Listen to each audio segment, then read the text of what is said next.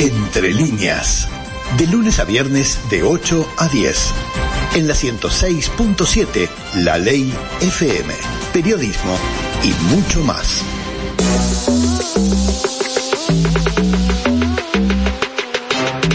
Contacto con lo que está pasando. La noticia entre líneas telefónicas. Estamos en las 9 y 38. Ustedes saben que tenemos nuestra columna de seguridad vial los lunes, que la hacemos y que obviamente una referencia siempre es una CEP, pero que también hablamos y sacamos mucho material de la página de una CEP que tiene muy buen material. Y si bien hablamos de seguridad vial los lunes, a veces ocurre que se presentan datos y que eh, merecen un destaque especial. Este es el caso. Esta semana ocurrió que hablamos el lunes de seguridad vial y los resultados, el resumen de datos de siniestralidad vial se presentaron ayer, son los del primer semestre del 2022 y por eso hoy es un gusto recibir en Entre Líneas al presidente de la ONESEP, Alejandro Draper. Buenos días, Alejandro, un gusto tenerte aquí en Entre Líneas. Eh, muy buenos días, Jorge. El gusto es mío.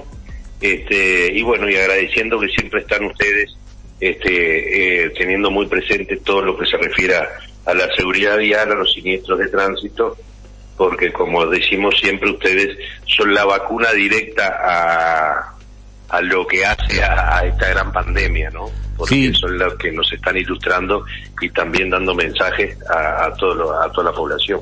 Sí, siempre es importante manejar cifras también, y es verdad que está bueno y ustedes lo están haciendo muy completo. Estuve viendo el informe, muchísimos datos, por lo menos para saber dónde uno está parado, pero también es verdad que hay que hacer un trabajo continuo. Lo primero que estaba mirando la gráfica, y hay una noticia este, que siempre es relativamente alentadora porque hemos visto que la gráfica se mueve hacia abajo y hacia arriba en el correr de los años.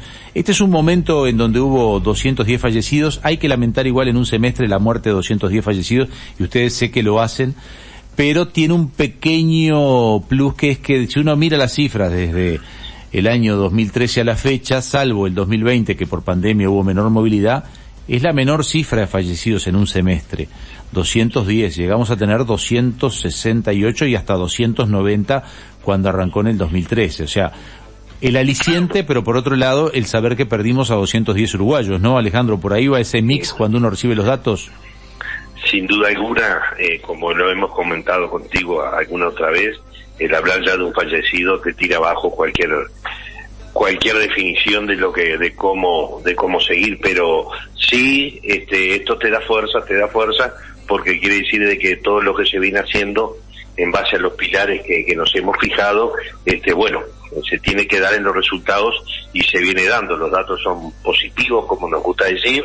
Este, hay sí menos fallecidos. Eh, tenemos todo el desafío de lo que hace, eh, mira, en la educación seguimos diciendo que este, concretamos lo, lo de la plataforma CREA, este, en estos días estamos haciendo lanzamiento, hablábamos en, días pasados con Robert Silva, eh, con respecto a lo que tiene que ver a la gran este, obra que se está haciendo en todas las rutas. Sin ir más lejos, eh, el jueves estaremos inaugurando estos dos túneles allí en, Pinamar. Eh, es decir, eh, el trabajo está y lo mejor de todo, este, para que premiar a todos los que muchos se esfuerzan por todo esto, las cifras acompañan. Así que creemos que, viene por ahí la cosa. Bien, ¿qué lectura hicieron ustedes de estos datos? Ustedes obviamente los van leyendo, si bien se publican semestralmente, ustedes tienen eh, hablábamos la otra vez con Jorge Alfaro que ustedes están haciendo un seguimiento de datos mucho más seguido de lo que vemos nosotros, pero en esta gráfica de seis meses, ¿qué datos extractas como los más importantes? Sí, eh, te digo, a mí me llega este todos los fallecidos este eh, enseguida por el informe de de la Dirección Nacional de Policía Caminera, así que estamos este, las 24 horas recibiendo las novedades. Pero hay, hay casuísticas que se dan en algunos semestres. En este, por ejemplo, este, la, moto no hablamos del 50-51%, sino que hablamos de un menos. 45,7. 45, un 47, pero este, sigue siendo nuestro talón de Aquiles y sabemos que, que, que tiene mucha incidencia en la siniestralidad. El día de mayor siniestralidad este, fue algo que no se da, fue el día miércoles, generalmente son los sábados, o los viernes o los domingos. Eh, y bueno, y, las edades donde estuvieron este, las personas este, con mayor eh, cantidad de, fallecidos son las de 70 años o más y después viene la de 20 a 24 años. este, que la de 70 años te, te voy a decir algo, este, estamos para abrir esas, esa franja porque es 70 o más, pero la idea nuestra es eh, fraccionarla también porque eh, estuvimos viendo que la tendríamos que llevar hasta, por ejemplo, cada cinco años y estudiarlo desde ahí porque se nos están dando cifras que estaría este, cambiando lo que es la realidad de decir 70 o más, sin duda, son los que más tienen, ¿verdad? pero que hablamos de, de un 15%, pero dada la, lo que hace a la longevidad, longevidad hoy de, de, los seres humanos, también tenemos que ir adaptándonos y cambiando lo que son estas eh, estas reglas que, que, se tienen, ¿no? No, y por su participación en el tránsito, porque hoy hasta los 70, uno sabe que entre los 70 y 80 hay mucha gente manejando. Si pones de 80 hacia arriba, ya la libreta la tienen muchos menos. A mí lo que me llamó la atención, no sé si a ustedes les pasó, este, es, es el tema sexo, ¿no? Que de los fallecidos, el 83,8 fueron hombres, sexo masculino, y el 16,2 del femenino. Hoy en día, en donde la movilidad nos pone casi a todos por igual, porque ya no estamos en la década del 50, en donde esto era muy machista y manejaba el hombre y la mujer manejaba si había auto. Hoy la mujer está eh, arriba del auto, arriba de la moto, este, en el ómnibus como peatón, está en todo el circuito de la estructura vial ¿por qué habrá pasado? Yo no le llegué, no le encuentro explicación. ¿Ustedes le encontraron alguna explicación a esto? A ver, digo, no es de ahora, ¿no? ya esto se viene dando, este, en su momento se decía por el número y la cantidad, esto no es así porque hay, hay eh, mucha cantidad de, de, mujeres que, que, conducen. Este, yo lo que creo de que eh, presta más atención la mujer que el hombre. Lo único que como todo, que como todos, y vamos a hablar en plural, este, y es lo que a nosotros nos tiene muy, muy preocupados y queremos cuantificarlo, vemos que no están ajenas a las distracciones. Y cuando digo esto, este, con respecto al celular, lo vemos que se usan eh, de, ambos géneros, ¿verdad? Acá no se salva nadie. ¿Qué pasa? ¿Por qué los meses más eh, duros en cuanto a la cantidad de muertos fueron enero y abril? Uno entendería que enero coincide con vacaciones, abril no me acuerdo si es que cayó semana turismo, ¿son esos los dos factores? Sí, sí, generalmente sí, y viste que junio este fue el de menor el de menor siniestralidad, mm. pero es es común, a veces febrero también. Eh, yo recuerdo que cuando cuando asumimos, que fue el 11 de marzo del 2020, veníamos de un enero y un febrero récord con muchísima este, siniestralidad. Este, pero tiene mucho que ver con la movilidad, ¿no? Sin duda alguna, este, es un reflejo de ello. Sí. Bueno, después no se reiteran algunos datos, este, bueno, tú ya lo decías, los de las motos que siguen siendo los protagonistas, pero hay como una meseta o una tendencia a la baja, por lo cual podría ser positivo. Pero vos estás notando realmente cambios eh, en, en, la conducta de los que manejan motos, porque yo a veces no noto mucho cambio. ¿eh? Sigo viendo, sigo viendo mucho delivery a contramano, sigo viendo mucha gente, más de más de dos y tres personas la por moto. de casco y los reflectores, los chalecos y una serie de medidas que deberían estar instaladas y no están. ¿no? Pero uno lo ve como en, en, esa cuotita de mercado que ve como individuo. ¿Cómo lo ve la UNACEP que está más monitoreando todo? Eh, tengo la, la misma impresión que, que ustedes este pero las cifras son estas. Eh, eh, tengo la misma impresión y, y es lo que siempre eh, estamos denominando como nuestro talón de Aquiles, este nuestro y de y de todo el mundo. Haría falta de control. En materia de estos birodados de, de, baja cilindrada. Pero bueno, se dio así en este semestre. Ojalá se siga reiterando y, y se pueda ir a la baja porque sería sería fundamental. Y como eh, como tú decís el casco y los chalecos este sin duda alguna hay que seguir seguir insistiendo seguir fiscalizando que es fundamental. Y no solamente no solamente eso también a veces la cantidad de personas que viajan en moto es impresionante no sé si usted tiene la misma sensación de muchas veces madres o padres y los ves que llevan a, varios niños y van como en un sándwich en la moto, independientemente del chaleco, independientemente del casco y todo lo demás, ¿no? Lo tenemos muy presente y recordarán ustedes que para nosotros fue eh, muy positivo porque más que nada se ve en el interior.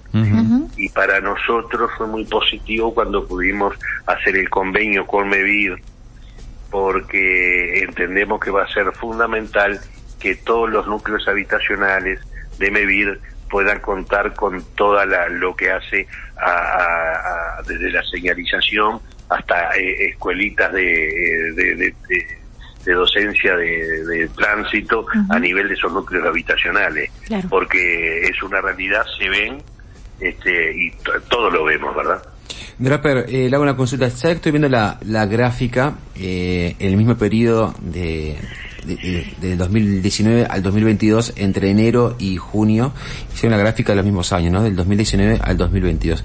Acá lo que veo que en el 2019, por ejemplo, eh, desde que arranca enero hasta finalizar el junio, la gráfica es peor, o sea, hay mayor cantidad de muertes en tránsito en el 2019. Luego, eh, está la pandemia que es 2020-2021, pero el 2022 sin embargo la tendencia es a, bajar, así que hay una panceada, sube pero baja de vuelta, está mejor que al principio. Pregunta es, ¿qué se hizo al respecto para que haya este cambio? Y bueno, era lo que lo que veníamos hablando cuando cuando comenzamos la nota, eh, es decir, hay una, una, gran batería de acciones que se están dando desde los cuatro pilares, ¿no? Desde la educación, desde lo que hace a llegar a todo el país a la descentralización, desde lo que tiene que ver a la fiscalización, que es donde tenemos que, que, hacer más mención porque se necesita y, y, hay que hacerla y redoblar esfuerzos y lo que tiene que ser eh, que ver con la coordinación, ¿no? Con la coordinación entre diferentes actores. Hoy, ahora nosotros, por ejemplo, a lo que tiene que ver con, con otros organismos, con la Secretaría de la Droga, ya se está trabajando en forma conjunta por alguna de las áreas nuestras para lo que va a ser este 24, también con el INJU, también con el MIDES, en fin. Este, creemos que eh, esto lo tenemos que trasladar a todos, a todos los, lugares, porque es la pandemia que, que estaba, que está y estará, eh, y que tenemos que afrontarla, y que es fundamental, y no quiero, este, y que se me interprete bien, eh, eh, que lo que ustedes eh, vienen haciendo y trasladando, porque en forma masiva es como se llega y para que la gente entienda, ¿no? Allí ustedes tenían un proyecto que nos encantaba porque andaban en unas cuantas cosas, pues lo hemos hablado personalmente con Alejandro Draper eh, por temas de seguridad vial para, para estar informados y siempre en esa charla surgen los proyectos. Estaban allí con un tema que eh, justo está en discusión la ley de medios de poder aprovechar de lo que era la ley de medios para tener spots publicitarios o llegar. Eso parecería que va a quedar en la nada finalmente. ¿Cómo están con un tema de campañas? No, no, nosotros quisiéramos tener todo lo que fuera posible trasladar a, la ciudadanía en cuanto a la prevención. Pero por ahora este, poca cosa. Siempre, siempre lo estamos buscando y bueno, este, esperemos que, que se puedan concretar ciertas ciertas cosas que, que se tienen planificadas. Bien, ahora el 24 sí. Estamos muy presentes con respecto a, lo que son las redes y eso. Claro. Hoy por hoy es lo más eh, sí, eso llega inmediato que tenemos, pero bueno, este queremos seguir avanzando este como hemos hablado Jorge en más de una oportunidad. Sí, no, porque además con, con teniendo la, la, principal franja de los fallecidos en mayores de 70 años, justo es el porcentaje de gente que le llegan más los medios tradicionales que, que, que los medios digitales. Que las redes y, que las redes y más. Otra cosa, el 24 ustedes sí. y, y, haciendo difusión y prevención y teniendo los espacios de eh, en diferentes medios periodísticos de de seguridad vial que se necesita ni mucho. Así es, sí, sí, en eso tú siempre has destacado, nosotros lo hacemos, este, y gracias porque es importante para los que hacemos seguridad vial que por lo menos nos destaquen, que nos den una mano en el destaque de que somos importantes. Eh, es, muy importante y a ver que se me interprete lo que quiero decir de que todos aquellos que saben lo que es este flagelo, lo que es esta epidemia, este, den una mano, den una mano a, a todos los que hacen un esfuerzo, un esfuerzo desde el periodismo y, estén dando para adelante, ¿verdad?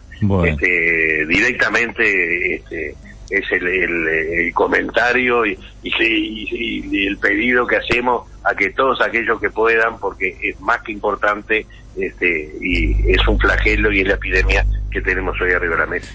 Gracias por hoy. Bueno, seguramente vas a tener que atender a mucha prensa para el 24, porque el 24 es de la noche de la nostalgia, es un día muy especial, que se logra con buenas cifras. En general ese día es el que uno ve que con, con mucha atención, con mucha prensa, con mucho hablar del tema, se logran a veces siniestralidad cero. Yo creo que varios años ha habido siniestralidad cero, con muerte me refiero, choques igual hay.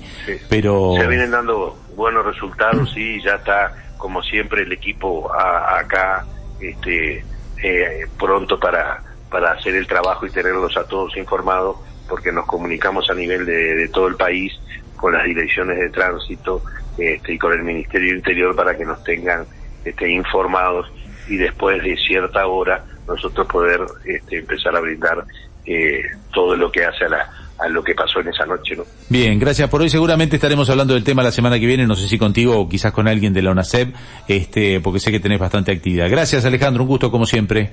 Eh, eh, el agradecido soy yo, un abrazo grande. Bueno, hemos hablado con Alejandro Draper, presidente de la UNACEP.